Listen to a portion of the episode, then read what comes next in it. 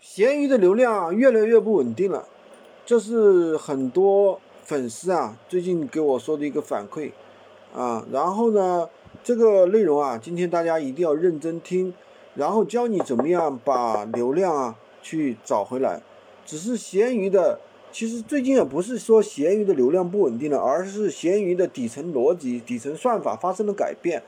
那么把一份部分流量会分配给更加优质的一些商家。呃，之前的话其实很简单，只要你的这个订单，呃，出单好，没有差评，没有投诉，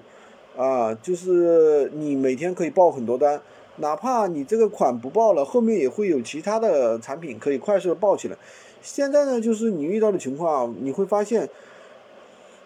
爆款的周期其实更短了。有一个产品的话，就仅仅卖一两单，或者是说，啊，报个报个一两天。或者报个十几单、几十单就不出单了，那别的产品呢也很难起来，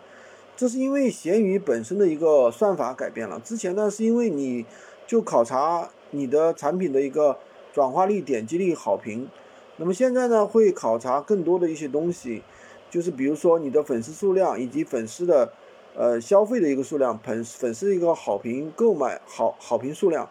啊好评数量，这就是简单的说就是店铺的权重。以前呢，仅仅是考察链接的权重，现在呢是考察店铺的一个权重，啊，优质店铺能获得更多的订单。如果说你以前没有注意到这些，没有注意去积累粉丝，那么，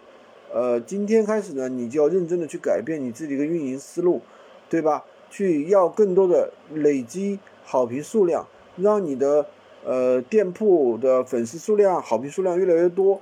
那么，其实你们去看一下那个排行榜啊，排行榜你很多的店铺的出单都会打破了闲鱼之前的一些规则。那么店铺出单非常稳，每天的单量都在三千以上，而且客单价很高。那么未来如果你想做好闲鱼店铺，一定要注意这两个点。第一呢，运营好你的粉丝，